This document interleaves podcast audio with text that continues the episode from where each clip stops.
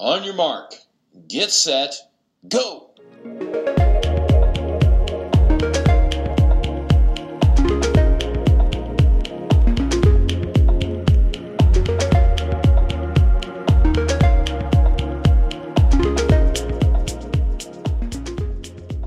はい、えー、オンエマークラジオ今回はカリスマランニングショップ。いやいやいやいやランボーイズランガールズの桑原圭さんをお迎えしてます。桑原さんよろしくお願いします。ますどうですか最近この状況になって。はい。えーっとまあ僕自体は、まあ、今あの3歳の息子がいるんですけど、まあ、息子今年から幼稚園だったのが、まあ、幼稚園もちょっとこう入園が延期になり、まあ、一日中家にいるので割とこう日中子供と遊んでで、まあ、子供寝てから仕事してとか割と仕事まあ自宅での仕事子供と遊ぶみたいなのがメインの生活ですね。ちょっとあのなんていうのか恥ずかしながらランニングあんまりできてなくてあの家族の時間で、まあ、子供とあの散歩したりとかそういうので体を動かしているようなことが多いですね。まあいい機会ですよね、あそうですね、うん。えほ入学式はやったの入園式もまだ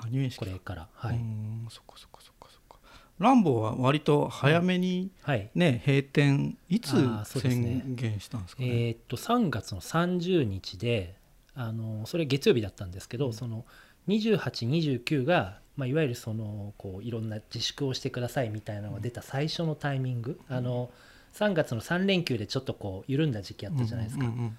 その翌週で逆にこっからまたちょっとし引き締めていかなきゃいけないよってことでこう週末2829お店を臨時休業したんですね。で、うん、でも臨時休業明けてこっからどうするっていう話で、まあ、ロックダウンみたいなうん。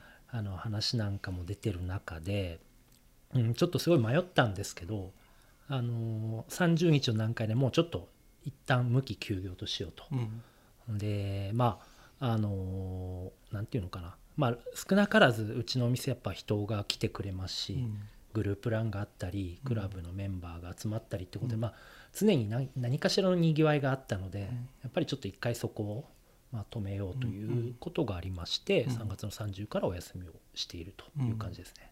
リオープンの予定はまだ立ってないですか？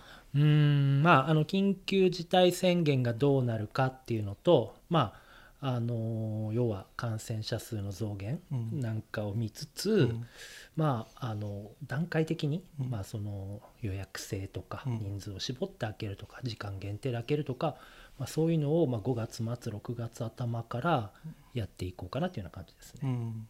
まあでも閉めたとはいえ、はい。まああの EC の方でなんかい。ろいろこう、ねは動きをしてたりとか、はい。あーあとそのなんだろうねそのランニングクラブのことだったりとかはいっていうのもちょっとおいおい聞いていきたいなと思いつつ、はい。まあ、今日のなんかメインテーマとしては、まああのこういう状況になってうん。あのなんていう賛否ありつつも、はい。意外とやっぱランナー増えてるよねっていう話があってはい。でそういう中でなんかそういえば俺たちなんで走り始めたんだっけ、みたいなはいはい。ありました、ランね。ニングの初期衝動みたいなところをはい。ちょっと思い返してみて、はいでね桑原さんと僕ほぼ走り始めたタイミングね。一緒だったと思うんですよね。はい。あみたいなところをちょっと掘り返しつつ、はい。ちょっとそういう人たちへのなんかこう、なんだろうインスパイアができたらいいなっていうところと、うんうん。まあ、これからねあのランボどうしていくのかみたいなところまで聞けたらいいなと思ってます。はい。はい。えーそうですね。そのランニング桑原さんともやっぱり前松島さんの時も話したんだけど、はい。ツイッターつながりって言そうですね。っていいんですよね。はい、うん。ツイッターつながりですね、うん。はい。あの当時桑原さんははい。フットサルカフェやってた？まだ。そうですね。ツイッター始めたのが2009年2010年ぐらいでフットサルカフェをやってましたね、でえーっとね2010年の4月にちょっとこう豊洲にイコカフェをオープンしたりして、そういう流れのタイミングでしたね、うん。はい。はしあれなんかこうその、うん。なんとなく緩くつながってるツイッターのうん。界隈があったじゃないですか、ありましたね。うん。はい。その中でポツポツなんか走り始める人がはい出てきたのがあれはい2009年、10うん年、10年ぐらいじゃないかなと思うんですよね。10はい。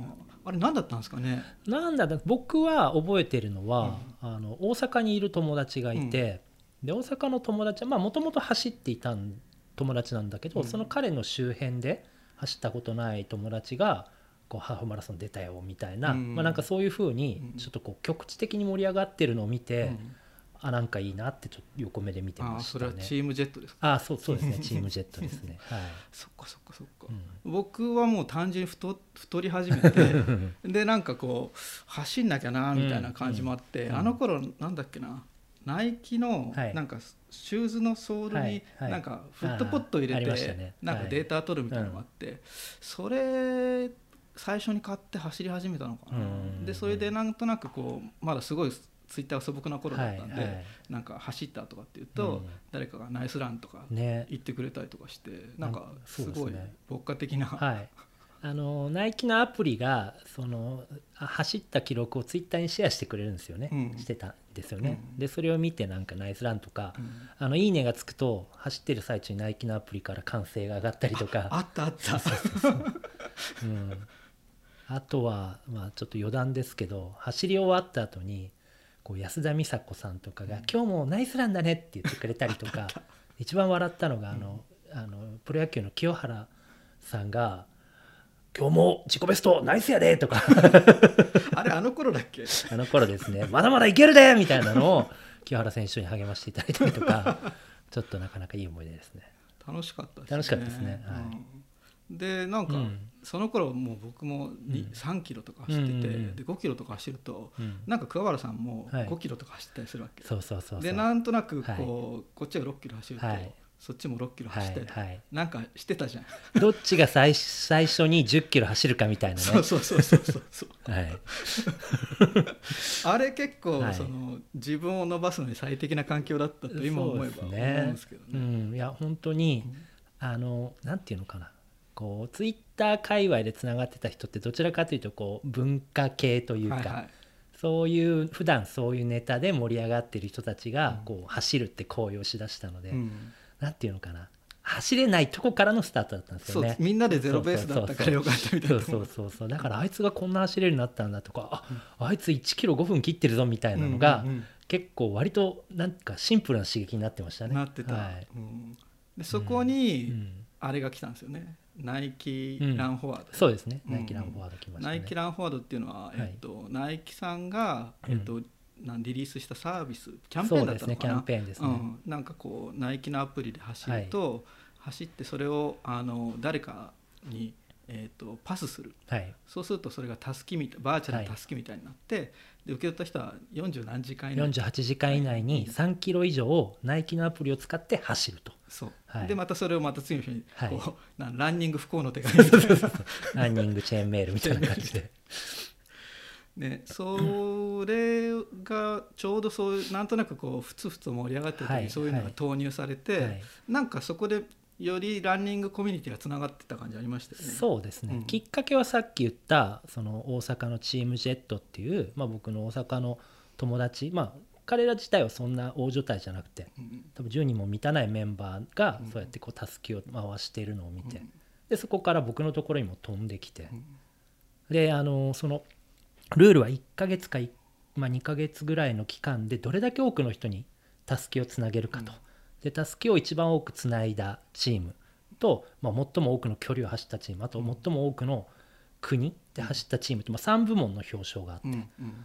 でなんかそのちょうど松田さんも言ったように走ることって1人だしフィジカルなんだけど、うん。なんかこうツイッターとかソーシャルがかなんていうのかなこうミックスされることでまたちょっと全然違うものになるというか、うんうん。その楽しさを感じてたので、うん。あれ？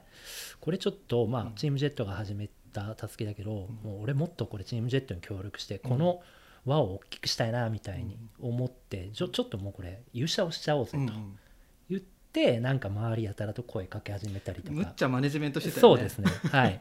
せっかくだからなんかこれ。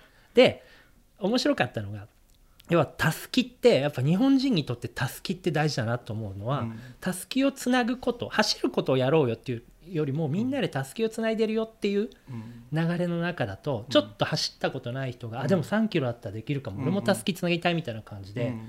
協力してくれたりとか、うなんか48時間以内に走らないといけないからちょっと天候悪いけど、うんあの初心者だけど、うん。雨の中でもたすきつなぐために走ってきましたみたいな、なんか雪の中走ってそうる人そうそうそうそう。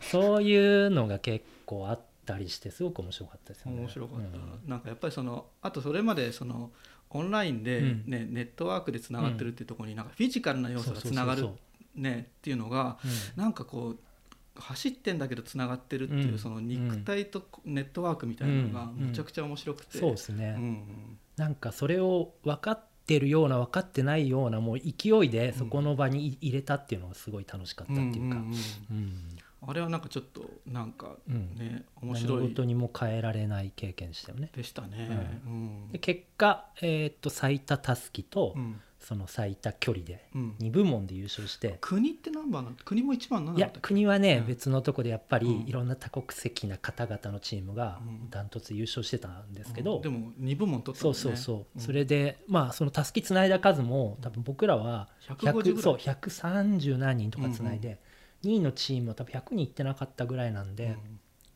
あのまあ、今だから言うと突然最後の方で2位のチームがすごいうん。うん記録を伸ばしてきて、わあ脅威だと思って いろいろ調べていくとすごいあのなんていうのかなもう短時間にこうたすきがつながっていくんですよね。うん。でよなんか組織票的な。そうそう。チーム名見てると、うん。この人たち多分ジムのチームだなと、多分トレッドミルで走って次の人につないでんじゃないか僕の想像ですよ。うんうん。って思ってたんで、うん。逆にいやそんなチームには負けられないぞぐらいの なんか火がついたりして、まあ結構やたらと友達にこうねたすき回して走ってもらったみたいなのをやってましたね。あもうそこでなんかランニング、うん。ランニングコミュニティって言葉もねなんか思いつきもしないことだからね。それがこう浮かび上がってくるっていう不思議な体験しましたよね。おそらくランニングコミュニティとか、うん。トレイルランニングコミュニティってのはそれ2011年なんで、もう全然なんていうのかなしっかりと存在はしてたんだけれども、うんうんまたちょっと違うレイヤーで、ね。なんかこうつながって走るみたいなのを、うんこう体験できたっていう感じ。ででナイキのそのキャンペーン自体も広告の賞を取ったりしてましたよね。うんで実際そのまあ広告ってやっぱり結局はそのなんていうのかなブランドのになんか僕たちがブランドに寄与するみたいなイメージだったんですけどそれに関しては要はナイキのキャンペーンによって人が実際体を動かすってところまでつながってたんで、うん。もうなんか僕別にそんな広告に詳しいわけではないですけど、うん。こうキャンペーンとしてはものすごい素晴らしいね。キャンペーンだったんじゃないかなってで結局ね、はい。打ち上げまであそうですね。やったしね。ナイキに直談判して あの一般ユーザーですけどクロージングパーティーやらせてくださいって言って。で、はい。あのキャンペーンソングやったの「トーだったそうのそうそうそう。ちゃんとトバンドの「トーも呼んでね。そうそうそうとも呼んで、うん、勢いありましたね。ありましたね。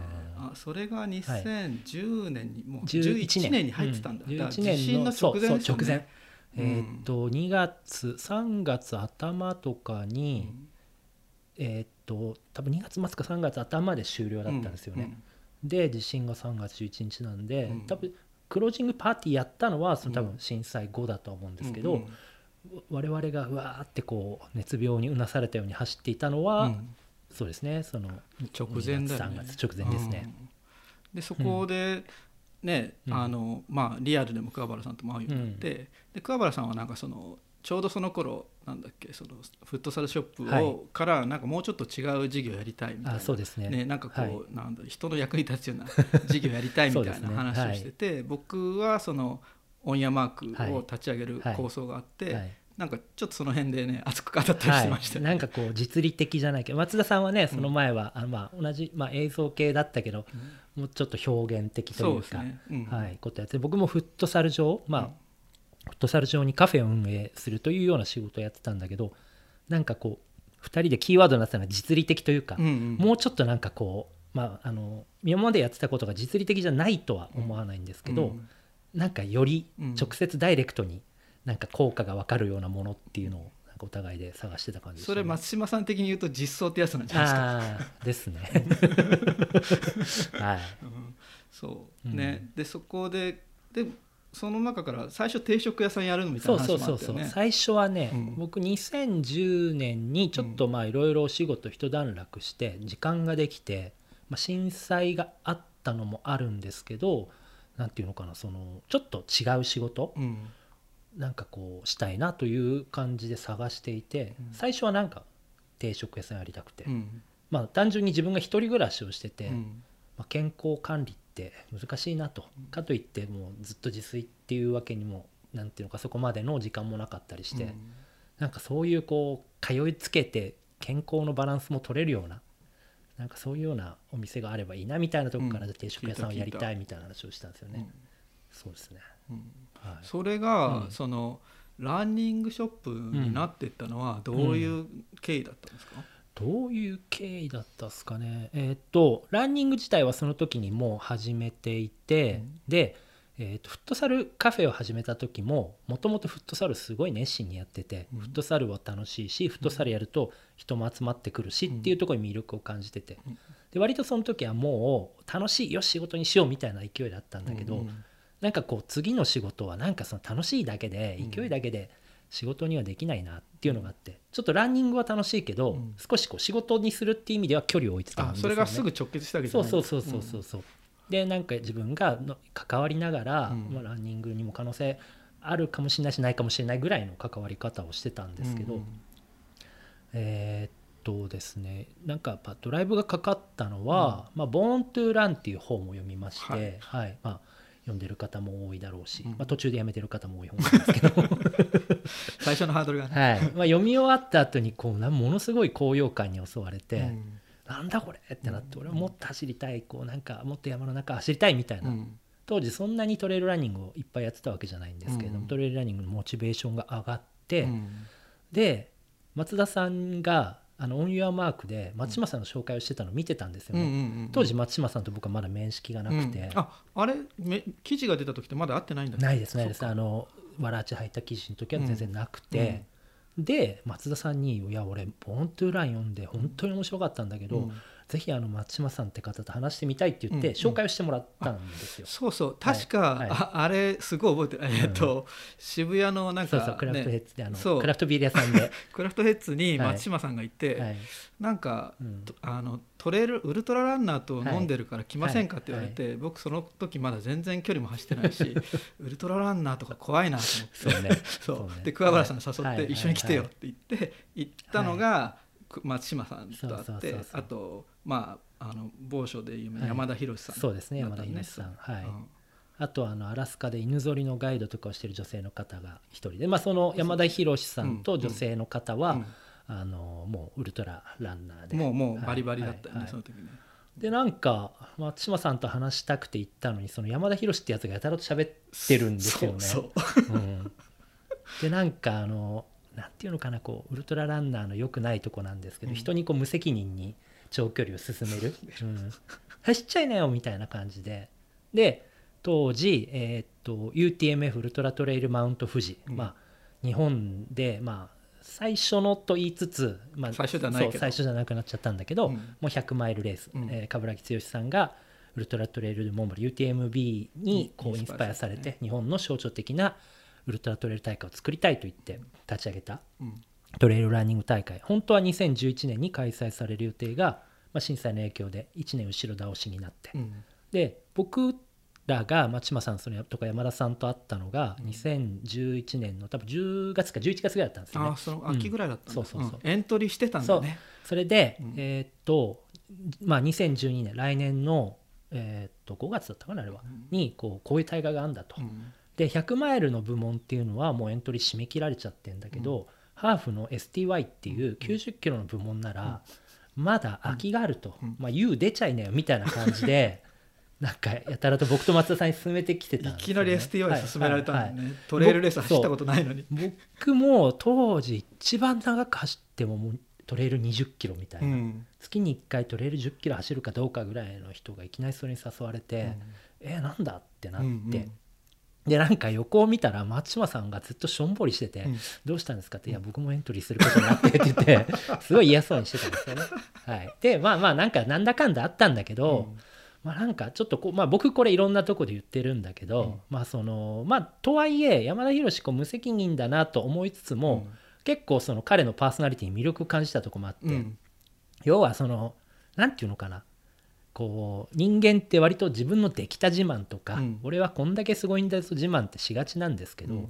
山田博さんともう一人の方って結構そのなんていうのダメだったこととか苦しかったことをこう、ウルトラトレイルにおいてうん。危機として話すんですよね。で本当にダメだったこともあれば、いやでも俺はこうこうこうやったらさうまくいってさみたいなことを話してたりして、あれなんかこのメンタリティって魅力的だなと思ったんですよね。でそれに引き換えなんか自分は90キロ走れって言われて、やだやだできないできないなんて言ってるのも、なんかちょっとかっこ悪いなと思って、まあ逆にトライすることで、うん。まあそういうちょっとこうなんかいいメンタリティとかをうん。こうなんか身につけれたりとかうん。したらいいなみたいな感じも分かってやるよって言って、STY にエントリーをして、うん。でエントリーをしたからにやっぱ完走したいし、うんうん。今まで20キロしか山走ったことない俺が、うん90キロ24時間を完走するにはどうしたらいいんだろうってなったら、もうなんか今まで月1回山を走ったのを毎週山を走ろうみたいになすごいちゃんと行くようになったよねそうそうそうね。うん。なんだけど周り誘っても誰も来てくれないから。そうそうそうそう。トレイルとばちゃんっていうトレイルランニングチームを名乗ってたのに山を走りに行こうぜって誘っても誰も来てくれないから。ちょっと怒ってたよね。そうそうもうチーム解散しようかなと思ってたぐらいでそれでまあ週1山行ってでも山に行きたくても僕の周りにいわゆるそのトレイルランニングコミュニティまあさっきも言ったけどその頃からすでに日本のトレイルランニングコミュニティのは存在はしてたんだけど、僕はつながってなかったんですよね、だからどこ行っていいかも分かんないし、物も何を持っていけばいいかも分かんないしみたいな中で、まあなんかこうアートスポーツの隅っこに置いてあるコースのなんかチラシみたいなの持って帰ってそこ行ってみたりとか、全国の大会の評判も分かんないけどあなんか熊野古道で大会やってるから面白そうだから行ってみようとか、まあとにかく自分で集められる情報全部集めてったんですよね。でまあなんかそんなこんながあってどんどんどんどんモチベーションが高まってやっぱりその UTMFSTY こう装置としてうん。すごく機能していて、っていうところがまあかけですね。だからなんていうの？一発ってわけじゃない、まあ、ボーントゥランがありウルトラランナーとの出会いがあり、うん。まあ、大会目指して実際にのめり込んでいくっていういくつかの過程を経て、うん。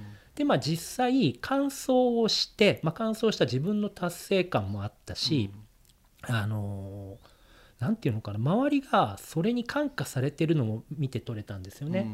あのーまあ、さっき言ったようにトレイルとばちゃんというチームをやっていて、でみんなが応援なりサポートなりに来てくれて、うん。結局チームからは4名が出場して、うん。まあ、僕と松田さんと、まあ、あと2人、まあ、リーダーのドミンゴとうん。安藤君っていう4人が出場して、うん。でもチームメンバーこんだけ出るんだから応援行こうぜみたいな感じで、結構少なくない数の人が応援来てくれたんですよね、うん。でエイドで深夜までサポートしてくれたりとか、であのまあ一番印象的だったのが天使産地の後の、天使産地はい。フル重曹だったそうそう。もんね元栖湖第一回。エイドが、えーっと僕天使山地を抜けに11時間ぐらいかかって、うん。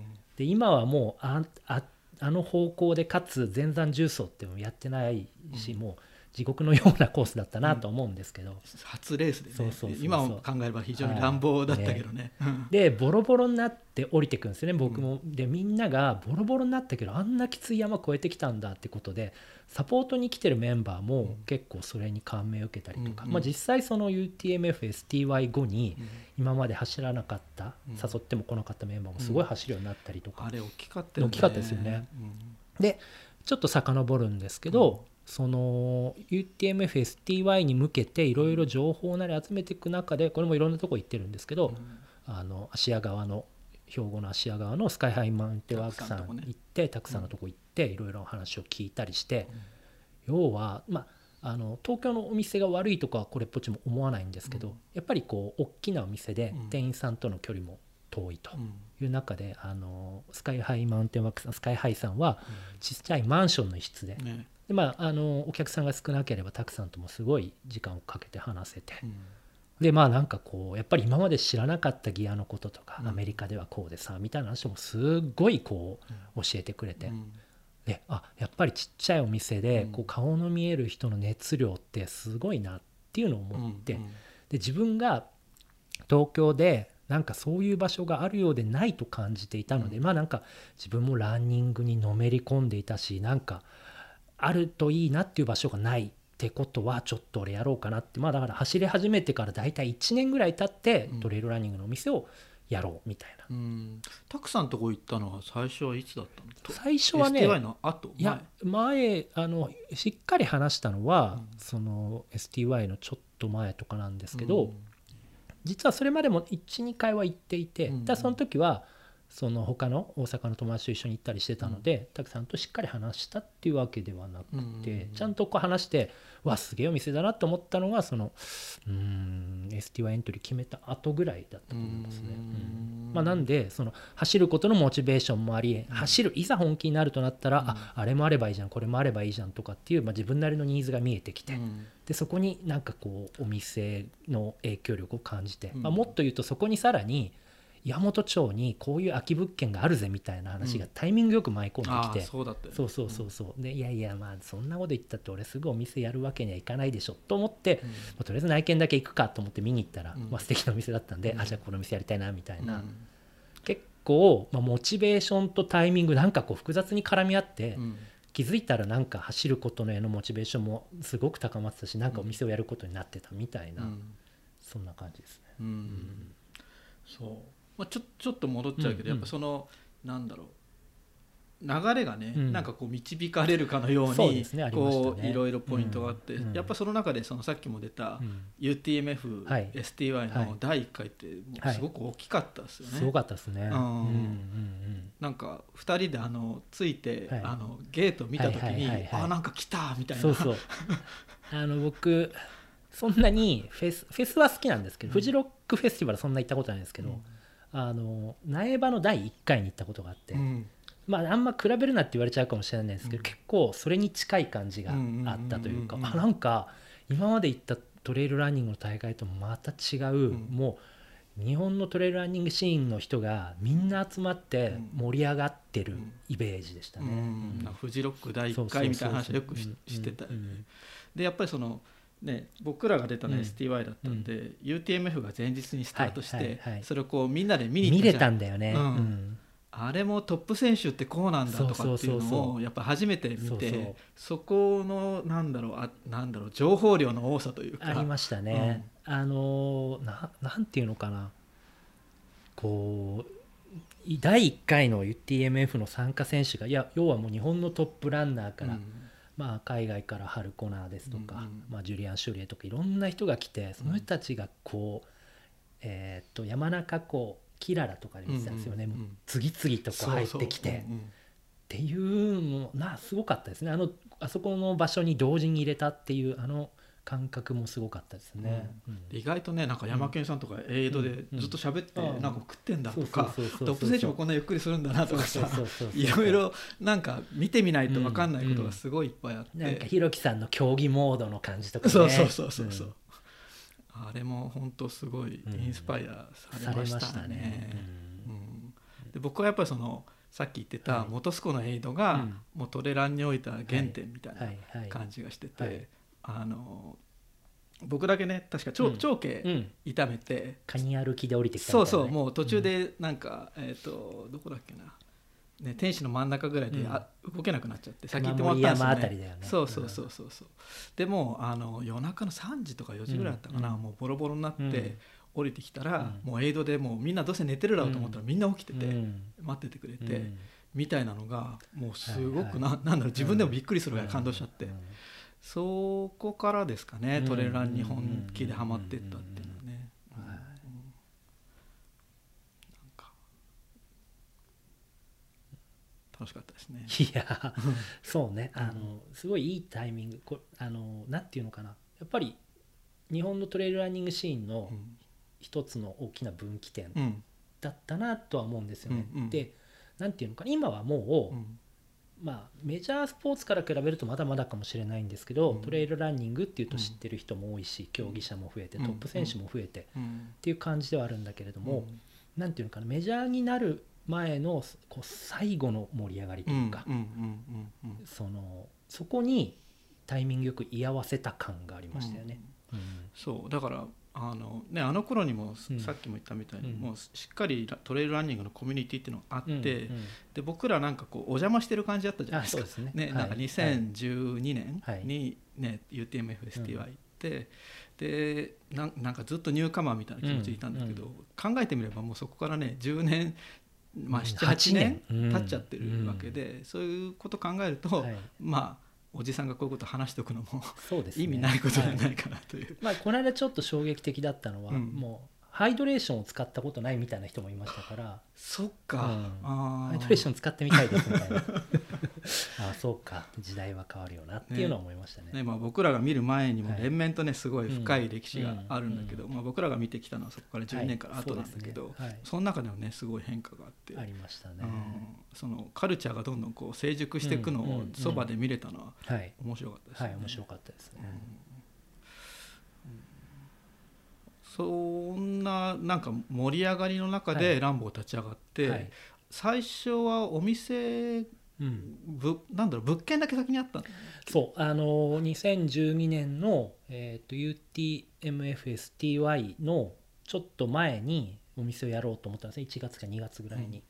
したらちょうどそれを思い立った次の日ぐらいに物件あるよみたいな話が来て、うんでいい物件だったんで、うん。ちょっと迷ったんだけどもとりあえず借りようと思ったんですよね、うんうん。で借りたら2月か3月で、うんで、まあ、借りたなら家賃も発生するし、うん。早くお店を開けなきゃってことでなんとなくだけど夏にはオープンしますぐらい言ってたんですよね、うんうんアクアク詐欺みたいな感じあそうそうそう、でなんでかなんで開けれなかったかっていうと、うん。でそこから商品の仕入れをしようと思ってうん。いろんなメーカーとか問屋さんとかに問い合わせても、もうあの春夏秋冬の秋冬例えば7月8月ぐらいから立ち上がるシーズンなんですけどの展示会もう終わっちゃってると。バイイングのスパンは上がって今あの、まあ、契約をしたとしても売れるものがないみたいな話になっちゃって、えそうなんだと。うん。で困ったなってなったんだけど、うん。じゃあまあそこからまあ急いでいろいろやるよりも、まあ、半年かけて来年のその2013年の春夏に向けてうん。準備をしようっていうふうに方向シフトして、うん。そこからいろんなメーカーさんとかうん。代理店さんに僕東京でこういうお店をやりたいんですっていううん。ご挨拶に回ったりをしてって、でえーっとなんだろう。まあそれはそれでやりつつも、うん。これもね山田博の影響が大きいんですけど、うん。えー2013年のその4月に、えー UTMF にベアフットテッドが来た、うんうん。でベベアフットテッドっていうのは、はい。ボーントゥーランに出てくるあそうですね。強烈なキャラクターはい、ボーンのトゥーランのおじさんですね。中でもうん。かなり個性の強い、うん。はい、あのボーントゥーランのこう人物描写って大体こう誇張が含まれてるというか本人そんなこと言ってないでしょみたいなのが多いんですけどベアフットテッドだけは本人のまままんまだったっていう。まあ そのぐらいちょっと強烈なおじさんがいて。まああのどんな人かっていうとそのボーントゥーランの中でこうタラウマラ族あのメキシコの山岳民族がこう古タイヤを切ってサンダルにしてそのサンダルで走ってるっていうのがまあ結構大きなトピックとしてあるんだけれども、まあ、そのメキシコのタラウマラ族のサンダルを要は一般の人に向けてこうちょっとこう modify というか割だいぶ現現代的にアレンジして販売をしていて、うん。ルナサンダル。そうですね。ルナサンダルという形で。で彼が UTMF に参加するために日本に来るぞと、うん。UTMF のちょっと前だったんですよね、で、まあ、松島さんとか僕に声かかって、うん。まあ、テッドと一緒にちょっと、あのー明治神宮行ったりとか、まあ、なんかいろいろしていく中であのせっかくだからボーントゥーランに関するトークショーやろうぜってなったんですよね、でお店なんかまだ全然形もないんだけど、でせっかくだから桑原さんあのトークショーやんなよっていう感じでパスを出してくれて、なんで多分2012年の4月か5月ぐらいに、うん。なんかお店の形もないのにランボーイズ・ランガールズって名前でトークイベントをやったんですよね。そこがちょっとランボーイズ・ランガールズの本質っぽいっていうか、そうね。なんだろう実店舗なくても、まずなんだコミュニティ作るところから始まってるじゃないですか。そこが桑原啓太のゆえんみたいなところはあんね。のかな。まあ、わかんないけど、まあもうお店はないけどとりあえずフェイスブックだけ立ち上げるかみたいな感じで、そのロゴはあったんだっけ？ロゴはねうん。ロゴは割と後の方じゃないかな。そっかまだロゴうんもない頃、多分ね、うん。最初はなかったと思う、うん、それでで、まあ、あとはあのなんていうのかなお店をオープンしてもやっぱりトレイルランニングってすごくコミュニティ色が強いし、うん。コミュニティの中にいろんな情報があったりコミュニティの中にいろんなニーズがあるなっていうのを理解というか肌で感じていたので,、で新しく始めてもコミュニティの外側で何かやってても何も響かないなと思ったので、うん。まあ、とにかくコミュニティの人にと、まあ、つながって自分もいろんな経験をして、うん。彼らと同じような話ができたりできるようになりたいなっていうのもあって、まあ、イベントやったりいろんな場所に行ってうん一緒に走ったりみたいのをひたすらオープンまでの1年やってましたね。うん。まあ、そ自分もそのコミュニティの部分を保管したいみたいなうん。情報をもっと取っていきたいみたいな気持ちもだしそこにあることを体験して語れないと、うん。今後そういう人たちと、なんていうのかな僕のリコメンドするものは伝わらないだろうなっていうのはすごくあって新参者というなんか自負とか、まあ、そこに対するある種のこう欠落感みたいなのもあったので、うんうんまあ、なんかその遅れを取り戻したいって言ったらあれですけど、うんうんなんとかこうみんなと同じところに行きたいっていうのをすごいうん思って過ごした1年でしたね。うんそこでベアフット、一番最初のイベントってベアフットテッドのトトークイベントそうですね。グループランだったのかな？ベアフットテッドの、うん。そうですねトークイベントでしたね。でうん。松島さんにうん。モデレーターみたいな感じで来てもらって、うん。僕自身はなんかプロデュースというか特に表に立ってないんですけど、うんうんうん。はい、他にもいろいろやってなかった？やってましたね、うん。あのひろきさんとかやりましたやりました、うん。石川弘樹さんにも来てもらってで、あれは当時石川弘樹さんはアートスポーツの契約選手というかうんうんうん。スポンサーされていたのそっか。に、ショップの、背負ってたから。僕なんか形はないとはいえショップとしてオファーを出しちゃってひろきさんもランボーイズ・ランガードっていうのは何たるもんか知らないでうん。受けちゃったのでちょっとね、申し訳ないことをしたなっていうのあるんですけど、うん。うん。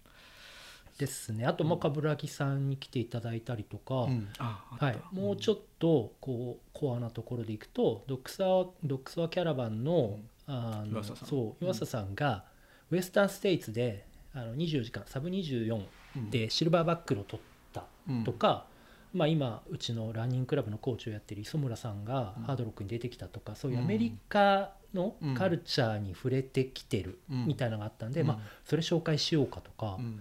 なんかまあ自分が知りたいっていうのもあるんですよ。うん。さっき言った自分もこうそのトレイルランニングカルチャーもっとついてきてもっと知りたいっていうのはなんか自分の知りたいものをこうみんなと一緒にシェアしようみたいな感じで、うん。なんかそういうようなマインドでひたすらイベントやってましたね。うんうんもう自分も面白がってたってそうですね。はい。でそんな、うんあのテッドのね、うんあのイベントから、はい。なんかひょんなことからなんかこうメキシコ遠征が、生まれましたね。びっくりしましたね、うんあれは。あのテッドのトークショーが終わって、まあワンドロップカフェってもうちょっとなくなっちゃったんですけど、それも僕らのとばちゃんのチームメイトのトシさんという先輩がやっていたカフェがあって、そこでトートークショーをやったんですけど、終わった後に奥のねソファー席でこうテッドがくつろいでて。お前たち来年のコッパーキャニオンのレース来いよって言ってきたんですよね。まあ、あの補足をするとコッパーキャニオンのレースっていうのは「ボーン・トゥ・ラン」というさっきの本の中でもうずっと最初から最後までそのレースに向けて物語が収束していくっていう。クライマックスに行われるレース、その「ボーン・トゥ・ラン」の中でもとても象徴的なレースなんですけどその「ボーン・トゥ・ラン」っていうあの本は読んだ方は分かると思うんですけどなんていうのかな表現が非常に情緒なんでなんか実話をベースにしてるんだけど読み終わったとなんかこうフィクション なんじゃないかって、うん、昔の冒険小説そうそう。よくできた物語なんじゃないかって思うような読後感なんですよね。うん。なんかあるいい意味でリアリティがそうないっていそうそう。だからリアリティがない分コッパーキャニオンのレースっていうのはなんかそういうなんか存在がしないぐらいの。ファンタジーそうんそうそうそう。でまあメキシコの秘境でそのレースに出るためにはこう麻薬カルテルの管理する 麻薬畑をこう監視の銃とかからこう目を隠れながらたどり着くみたいな表現があったりして、まあ、間違いなく自分がそこに行くとか行こうとも思わないような、うん。そういう対象だったんですよね。でベアフット・テッドっていうのもさっき言ったように非常にこう物語の登場人物感が強い人間だったんで、そいつがいきなり目の前に出てきて「お前ら来来月来来年レース来いよ」みたいなのってこうすごい唐突というかね、もうなんかこう不思議の国のアリス感というかうんうんうんうん。がすごいあったんだけど、もうこれは行くしかないでしょうみたいな感じでしたね。うん。それでね何人ぐらい行ったんだろう？8人。8人か、うん。8人で、ね、遠征 遠征隊みたいな感じでね。来ましたね。チワワ鉄道に乗って、はい。はい。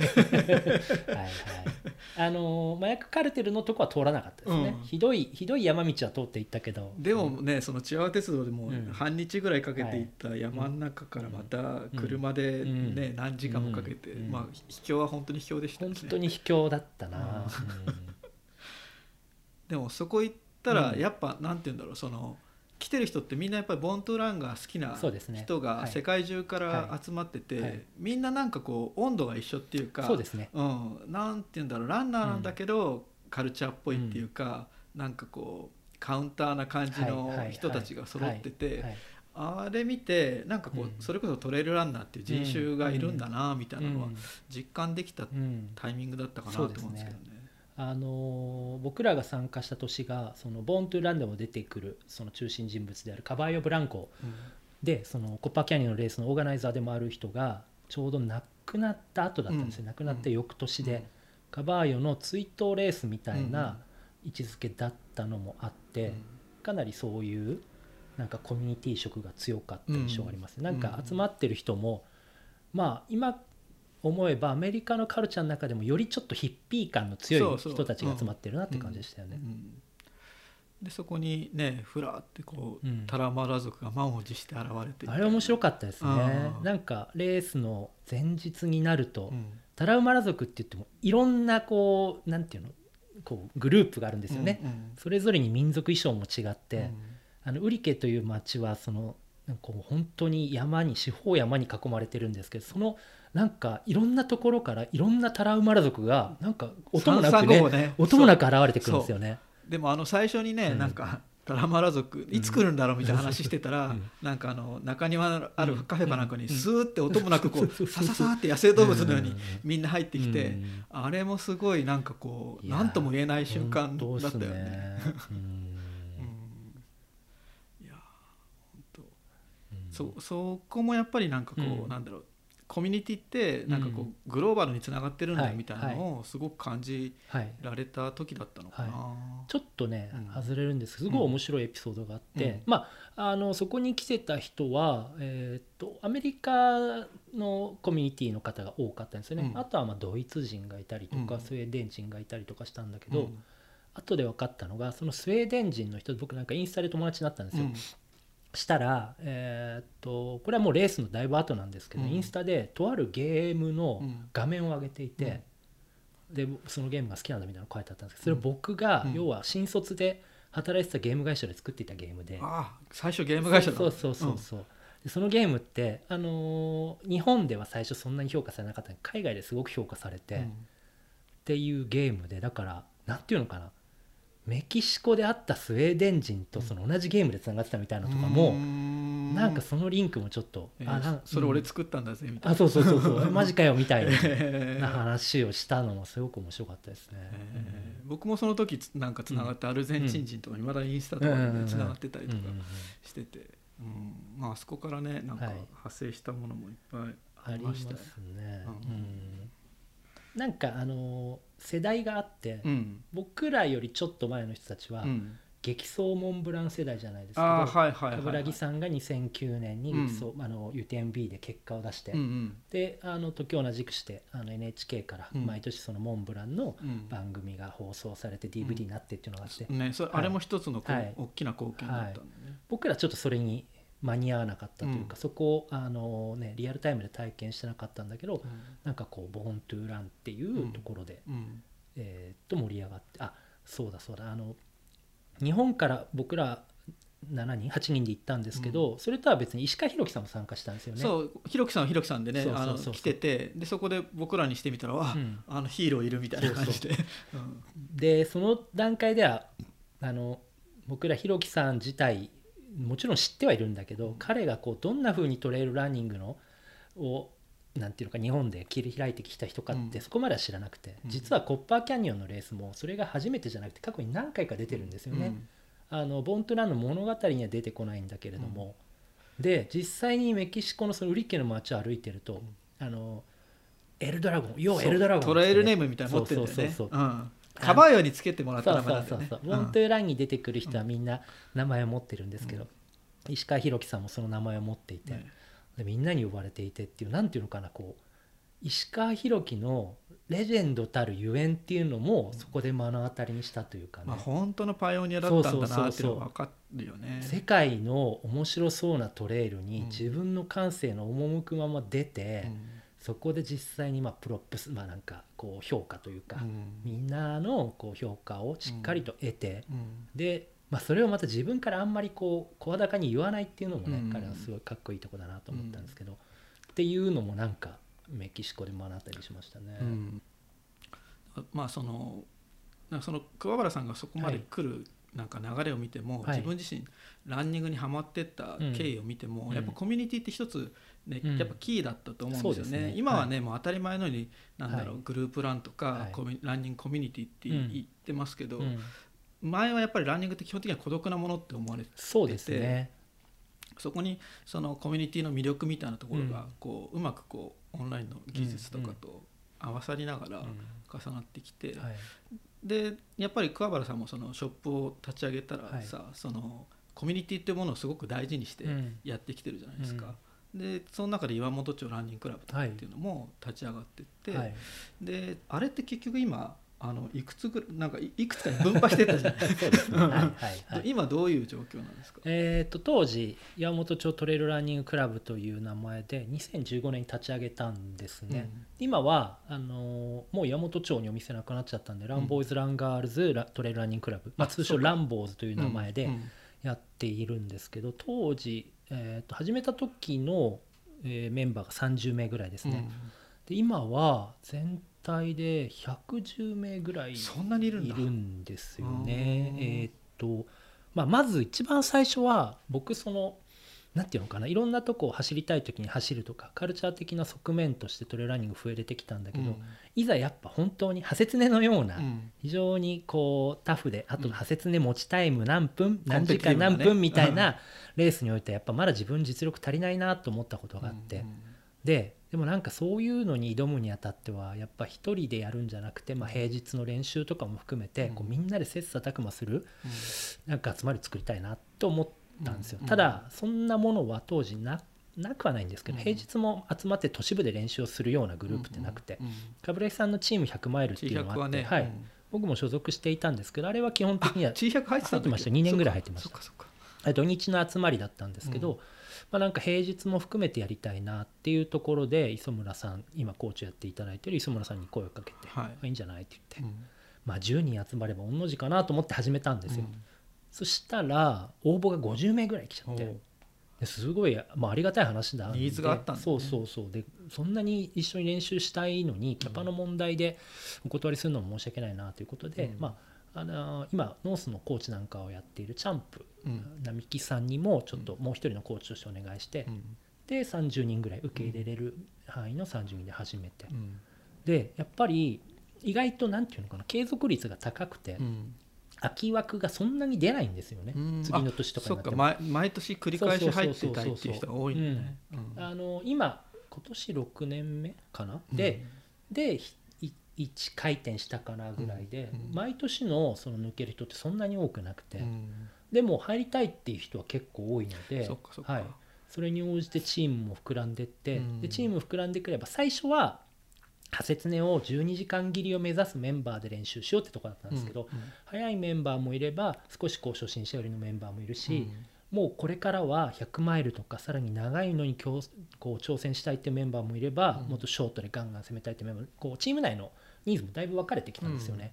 っていうのもあってこうそうロングレース向けのチームから、うん。まあ、ショートのチームからみたいな中で分派していって、うんで、えーっと去年からはそのさらにちょっとひ一段階下というか、そういうレベルに行きたいけどもっともうちょっと練習したい人のための、まあ、ジュニアチームっていうのができて、うん。じゃあ裾野も広そうですね。ただね、まだだ全然結局それでもジュニアチームも、うん。ジュニアチームで練習してどんどんレベル上がっていすぐったので速くなっちゃうね。そうそうそうそう、で本当の裾野で参加したいっていう人すごいいっぱいいるんだけど、コーチの問題とかお店のキャパとかあってそこはね実はまだ拾えてないというか、うん。みんなフォローできてない状態なんですけど、うん。あと今年ちょっと新しい取り組みとしては、まあ、磯村コーチって葉山に住んでいるので、ちょっとその葉山のローカルとそのランボーのそのコンセプトでうん。そうミックスさせたあのチームをやりたいということで、うん。サテライトチーム。湘南葉山サテライトっていうチームが立ち上がって、うんそこもあのあ10人強なんですけれども、うん。ちょっとやってますね。サ。テライトも10人強いのはいはい。うん。えじゃあ今何チーム？何チームだろう？えーっとねマイラーチームガチチーム土日しかやらない土日チームってのもあるんですけど、うん。あと土日ジュニアチーム。ネーミングが甘いね。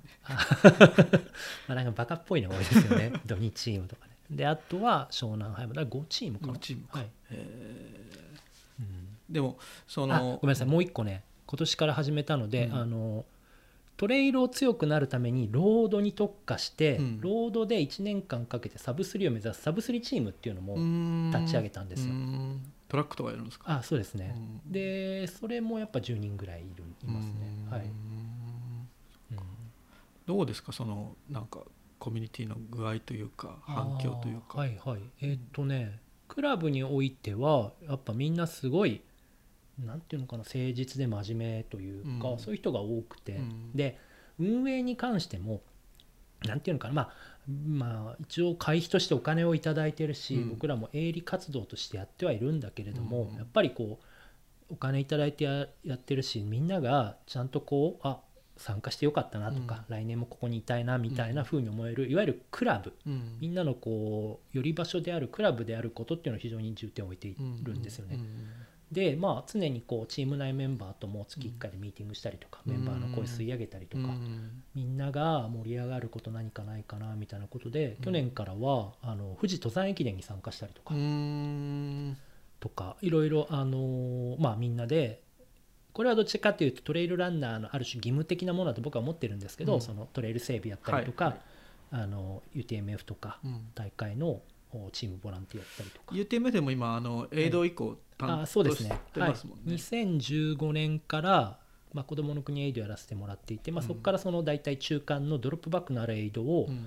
やらせてもらってますね。うん。とか、まあ、なんかそのまあみんなにあここに関わってよかったなって思ってもらいたいと思うとうん。それだけ100人も関わっているので100人の人にこうランボーイズ・ランガールズが思うトレイルランニングカルチャーとかそこに関わるのに大切だと思うこともまあなんか伝えたりしながらやっていて、うん。まあ、あの嬉しいのはちょっと12年離れてたけどまたチームに戻りたいです人が出てきたりとか、そうですね。まうん。あチーム内メンバーでもいろいろみんなでうん仲良くなって盛り上がってたりとかしてますね。まあ、そのせっかくねそのチームがまた増えてはい盛り上がってきた中はい。でのこの今回のコロナみたいはない状況になってるわけじゃないですか、うん。まあ、ちょっとそのチームに関してうん。の展望とか難しいと思うんですけど、はい、今後は何か考えてるそうですね。これも一応チームメンバーには6月から段階的に再開しようかっていう感じでうん。方針としてはうん。発表していて、うん。ただやっぱりまだ人が集まるっていう形においては、集まれるのもうちょっと先になるかなと思っているのでちょっと方法については模索中なんですけども、まあ、その個別に練習していくのか、うん。まあ、何らかの方法で、まあ、チームの活動を再開すると、今もみんなで自主的に集まっ自主的に集まるじゃないあのストラバ上でうん。シェアし合ったりとか、うん。今週こういうことやりましたよみたいなのを、まああのまあ、もちろん時と場所を選んで、うん。みんなにはあの自治体とか政府の要請とかを守って、うん。ちゃんと州に州に対して配慮してうん。走りましょうねって話はしてるんですけど、まあ、そういった中でみんながこういうことしてああいうことしたよっていうのは上がっててうん。それぞれの活動自体は止まってないんですけど、うん。まあ、チームとしてもそこになんかこうオンラインでやるにしようチームの動きを再開させるっていうのはそろそろうん。していきたいって感じですね。うんうんうんうんうん。そうあのまあそのコロナっていうのがうん。集まっちゃダメだったりとか、あとはまあリアルはい。をなんていうの規制する方向にどうしても行ってしまう中で、うん。えっと、小売業そのランボーイズランボーイズってショップはい。もやっぱりすごく影響を受けてるわけじゃないですか、はいはい。冒頭でも話しましたけど、そのええーとまあ閉店というか、まあ、うん。い一時的に閉めるっていうことをうん。早めに決断して、はい。でただあのやっぱりそこは上手だなって思うのは、うん。あのお店が閉まった状態でも、うん。やっぱりコミュニティを盛り上げるっていううん動きをすごく積極的にずっとしてるなと思っていて、うんうんうんそこの後のなんだトライとかってど,、うんどういうことを具体的にやったとか。あーはいあのまあ1個これはコロナだからってわけじゃないんですけど2019年からまあサポートしてるアスリートのブログを始めたりとか、うん。今年からはアスリートじゃないけれども専門的な、まあ、知識なりを持つ人のブログを始めたりとかをしていて、コランボーイズからは常に何かしらのコンテンツが、あの常に発信されているっていう状況にはなっていたんですよね。うんうん。それは変わらず継続していて、うん。でまあグループランみたいなのは結構コミュニティの人たちが集まる場所だったんでそこが止まっちゃってそういう動き自体は止まってはいるんですけれども、まあなんか、あのー実際の実店舗の勤務がなくなった分、まあ、お店からの発信っていうのは、うん。まあ、引き続き意識してうん。やっているかなっていう感じですね。うん。もうなんかもうブログも非常に充実してるんで戦々恐々と。いやいやいやいやいや。まあなメディアとしても追い追い抜かれるんだよいやいやいやいや。まああのショップだからこその今気楽っていうとあれですけれどももうちょっとこうなんていうのか生々しい発信ができるじゃないですか。でまあああいうこうなんかブロガーシステムなのでうんその人たちの個性が出るのはいいなと思いますよね。うん。すごい。あうん。個性的な人たちが揃っていて、ありがたいですね。とはい。はい。中ででもうん。あのやっぱり EC の売り上げは伸びてるって感じなんですかね。あそうですね、うん。でもえー聞くと、まあ、全体的に EC やってるところは、うん。まあ、皆さん出歩けなくなった分ん。EC で買い物してるっていうのがあると思うんですけど、まあ、伸びているっていうのを聞いて、まあ、うちも、まあ、その店舗の営業してたリソースをうん。EC に回したので今まで逆に言うと、まあありがたいことに店舗に常に、まあ、平日の昼から来て相談だったり買い物してくれる方うん。いらっしゃったりしましたし、うん。まあちょっと遠方からあの来てくれる方も多かったりして、まあ、もちろんそういう方を大切に接客をしているので、うん。それはそれで良いんですけどそういうあの時間が全く空いてしまったので、まうん。あ、そこをじゃあ今まで商品紹介とかうん。そんなに頻繁にできなかったけど、まあ、もっと紹介していこうかみたいな。うん。その、まあ、コロナになってみんなやり方を新たなやり方を生み出すみたいな方も結構多いと思うんですけど、ううんちは割とできた時間でう EC の今までできなかった割と基本的なことをやっていこうかみたいな感じでやってますね。うん。まあオーソドックスな手だけどはい。まあランボがやるとなんか味が出るっていうか そのメルマガにしても最近始めたりとかっていう感じですよね。はい。まあ、SNS ね全盛のこのタイミングでメールマガジンっていうのもあれなんですけど、まあ、あの意外と反応は良いかなっていう感じしますね。なんかこれからその、うん。なんだろう、まあ、これがずっと続くわけじゃないでしょうけど、きっとハイブリッドになっていくじゃないですか、うんはい。リアルと、はい。オンラインのなんでしょう割合っていうのもはい。必然的に増えていかざるを得ないと思うんですけど、ランボーとしてこれからどうなっていくみたいなのうんうん。うんはなんかイメージある、はい。えーっと今までもう無意識に諦めていた領域っていうのがあってやっぱり店舗っていうのはもう物理的なものなので物理の壁を越えられないうん。と思ってたんですよね。遠方の人と接点を持つとしたらやっぱその人たちがこうわざわざうん。店に来てくれる。うん。北海道から来たんです沖縄から来たんですよみたいな話だったんですけども、まあ、そこがいい意味で、あの心理的な壁がなくなったなと。うん。遠方の人にも届けようと思えば情報は、まあ、そのメールブログだけじゃなくていろんな形で届けれるなと思ったんですよね。でやっぱりあそういうちょっと遠方でもランボーイズのことをすごい応援してくれてる方いっぱいいるなっていうのもうん。結構実感できたんで、うん。今後はそういうところをもっとどんどんうんこうなんていう物理的な距離に関係なくこういろんな人とつながっていきたいなっていうのはすごい思えるようになりましたね。うん。ね、さっきもちょっと収録の前に話してましたけど、やっぱりそのランボーってこう無駄にブランディングがすごく進んでいる ショップというかそれが、はい。まあオンライン化することではい。より爆発する、なんかむしろチャンスもあるんじゃないみたいな。まあ悪い言い方をするとマネタイズが下手なんですよね。あの僕うちが紹介した商品なのにあんまり仕入れてなくて他のところでいっぱい売れたみたいなの結構聞いたりして。まああの商売ベタみたいなところもあるんですけどまあ知名度だけはなんか高かったのでまあそういう感じでまあ乱暴のことを知ってくれてる方が全国的にいるっていうのはありがたいですよね、うん。はい。ちょっとこれからも楽しみな、そそうですね。まああの冒頭でもちょっと話したけど、やっぱり走ってる人が増えてる、はい。でそういう人たちに対してっていうかまあ僕らもねそんなすごく長く走ってるわけじゃないんですけど、はい。はい。あのなんていうアドバイスというか、はい。どうしたらその今せっかく走り始めたきっかけをね、うんうんなんか生かしていけるかみたいなところってど,、どんなふうに考えてます？ああそうですね、うん。はいあのーさっきもちょっと言ったんですけどそのまあとにかく走って体を動かすだけであちょっと気持ちもすっきりするなとか、うん。健康維持できるなとか、うん。まあなんか普段今までの生活だったら意図なんていうのかな自分でそんな意識しないで体を動かしていたものが、やっぱりこうなってくると体を動かすことの大事さって多分皆さん身に染みてうん。分かったなと思うんで、うん。なんかまあその感覚が一番大事なのかなという気がしていて、だから多分これをきっかけにその日々のジョギングが習慣化するうん。方もいるだろうし、うん。どうせやるならマラソンに挑戦してみようって方もいるだろうし、っうん。ていう感じでなんかこうなんていうのかな。僕いつもフィジカルの壁って言ってるんですけど、うん。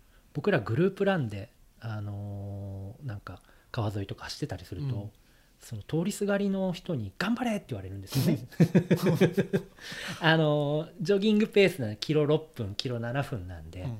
楽しくお話ができるペース、うん。ちょっとランニング始めた方なら分かるけど、うん。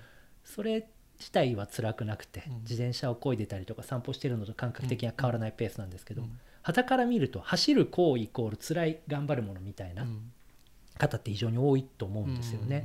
うん。でそれは多分あの学校でうん結構マラソンきつかったとか、うん。そういうような原体験があるからだなと思うんですけど、うん。でもなんかそのそういうのを超えて自分のペースで自分の体調や自分のこうなんていうのかなメンタルが良くキープされるために体を動かすとかジョギングするってことっていいんだなってうん。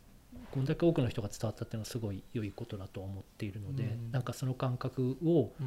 こう皆さんが持ち続けていただけるといいんじゃないかなというのと、なんていうのかな僕らさっきちょっとこう、まあ、いいタイミングに居合わせてそれってすごかったよねみたいな話で、なんていうのかな。解雇中じゃないですけど、解雇中ですね。昔は良かったぜみたいになっちゃったんですけど、でもあのその時じゃなきゃダメだったってことはまあやっぱ全然ないと思っていて。とにかくなんかやっぱり一番は常にこう自分の体とか、まあ、自分の気持ちとかとうん。こう向き合いながら、うん。あ俺今こんな感じだなとかっていこうそれを続けていけることっていうのがなんかこう一番幸せなことなんじゃないかなっていうのは思ってますね。とかくこうトレイルランニングとかやってると、まあ、マラソンもそうですけどマラソンだとじゃあサブ4サブ3とか、うん。タイムだったりとか、うん。トレイルランニングだとうん。100キロ100マイルとか、うん。おは100マイル走ったとかもちろんすごいことだし、うん。1キロ2キロでヒーヒー言ってた人が100マイルの山を走ったなんてのはもう素晴らしいことだと思うんだけども、まあ、そういうのに関係なくやっぱり自分が常にいい状態でいる、まあ、あの松島さん的なウェルビーイングとか、まあなんか生きてる中で一番大事なことって、まあ、一番そこなんじゃないのってうん。いうふうにはすごい思うので、まあなんかランニングがその方のウェルビーイングにこう寄与するし続けてくれればいいなっていうのが一番思うところですね。うん。でまあ、僕らはそこに対して情報だったりうん。機会を提供する、うん。例えばグループランみたいな一人で走るのが億劫だったりとか、うん。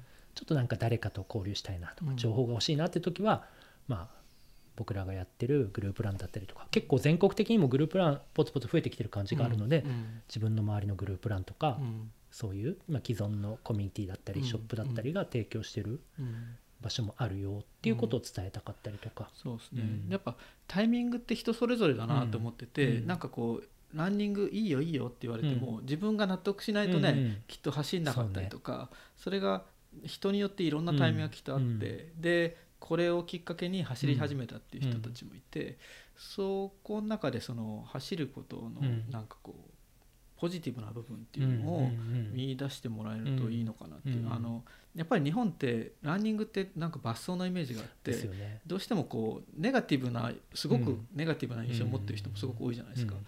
でも誰かが言ってたけど最初はは痩せるために走るんだけど、うん。あのだんだん走ることが好きになってくると、うん走るために痩せるっていう。そうあれ、はい。チームジェットのアキラアキラ、うん、俺も思い出した。ねうん。あれすごいいいなと思ってて、はいそね。それねなんかだんだん自分もそれが分かっていったっていうか、うん。最初はダイエットだったりとか、体調管理とか、うん。義務と思ってやっていたりするんだけど、うん。いや走ってるうちに走ることそのものが目的になってく転換点ってどっかにあるじゃないですか、うん。ありますね。うん。そこのティッピングポイントっていうか、それを捉えたらきっともうやめないんじゃないかなって思うんですよね。もう最初の話に戻っちゃうと僕はそれがやっぱコミュニティでしたね。うん。僕もダイエットのために走り始めて、うん。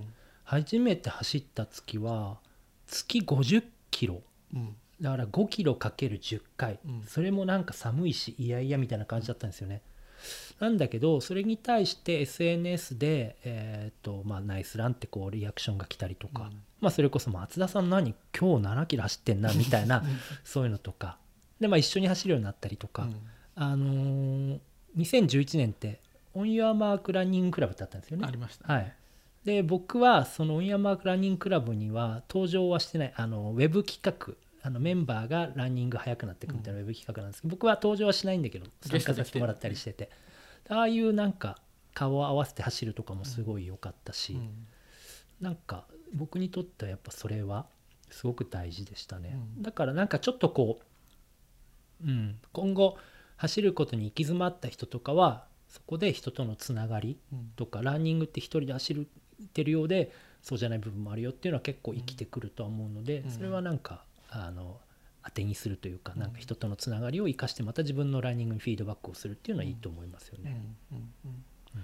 まあそのねコミュニティが得意な人苦手な人って人いると思うけど、うんうん。自分自身そんなにコミュニティがねとうん。得意というかあんまり人の輪に自分から入っていきたいタイプではなかったんですけど、うん。やっぱランニングってそのフィジカルを通じるっていうところがすごくポイントで、うん。やっぱり一緒に汗かくと、うん。なんかねそういうわだかまりも解けていくし、うん。あのそういう機会をランボーはすごく今まで提供してきたと思うあーまあであると嬉しいですうん。ね。あのまあ、自分たちで思ったのはなんかそういう意図的なねエコシステムを構築したとは全く思ってはないんですけど、まあ、とにかく、まあ、これはフットサルをやってた頃からもそうなんですけど、うん。やっぱお店ってそのそこに集まってくれる人ありきなんですよね。フットサルやってた時もフットサルチームが自然と出来上がっていってうん。その人たちがお店を支えてくれてみたいなのがあってお店もその人たちに還元してみたいな、いいサイクルがあったんですよね。でそういうのを見てたんでやっぱりランボーイズ・ランガールズにもお店をと一緒に歩んでくれるコミュニティが必要だよね。どうしたらコミュニティができるかなっていうのを考えた時に、まあ、グループランっていうアイデアがあって、うん。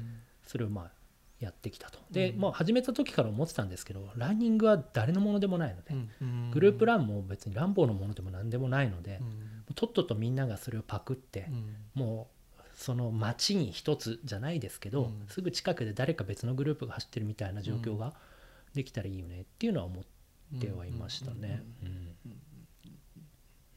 まあ、それがなん。かこう芽吹いた感じですかね。そうですねまあもっともっとね広がってくれたらいいなと思うけど、うん。あとはこれはなん。かちょっと一般的に当てはまるかどうかわかん。ないん。ですけど、まあ、ラまあランニングで新しい友達ができたってありますよね。うん。そのすごくありますねうん。30後半とかになって、うん。もうあ今こう新しい友達できないん。じゃないかと思ってた中でランニングトレイルランニングつながりですごい新しい友達が増えて。うん。でまあなんか今でもお互い刺激し合ったりしてるので、そのランニングの先にあるものって意外と多いかなと思うのと僕らのトレイルとばちゃんのメンバーで言えば結構走り始めてから仕事変えたりとか自分の人生大きく変えたみたいな人多いですよね。うんうんうんなんかもっとこう自分に素直っていうとあれですけど、うん。本当にしたいことをやろうやりたいことをやろうって言って、その QOL が上がってるように見える人がすごい多い感じがしますよね。うん。まあ、川原さん自身がね走ることで人生変えられた人。そうですね。そうですね。まあ、まあなんかそのだからそのなんかあのランニングに対する感謝っていうのはあるから、うん。僕らは誰かの人生を変えようなんてことはおこがましくて思わないけど、うん。ランニングをする機会を提供したりすることでその人は何かそこからうん。得るものとかがあったら嬉しいなとは思いますよね。うんうんうん。まあ自分たちがやってよかったもんだから伝えたいあっていうのがそうですね。もう一番シンプルな。そう山田博がやたらと俺たちにあの 90キロ走れよって言ったのももうなんかわかるかなっていう感じですよね。もっと走ることを楽しんでくれる人があ増えるとそうですね。なんか僕らからなんか先輩面して言えることは特になくて。でやっぱ素敵なものだからみんなでこう、なんていうのかな、まあ、今はちょっとね他者に対する配慮とかしなければいけないタイミングだとは思いますけれども、まあ、ランニング走ることとか健康であること、まあ、人生を楽しく過ごすことっていうのは絶対いいことだと思うので、まあ、そういう仲間としてこうシーンを一緒に盛り上げていけたらいいなっていうのはすごい思いますよね。あのまたはい。たびたびこんな機会ができたらいいなと思いああます、もう、はい、自分のねなんかこう振り返ったりね、考えの整理になったりもするので非常に有意義な機会だったなと思います。レギュラーみたいな感じで いえいえいえいえ。今日はありがとうございました、はい、こちらこそありがとうございました。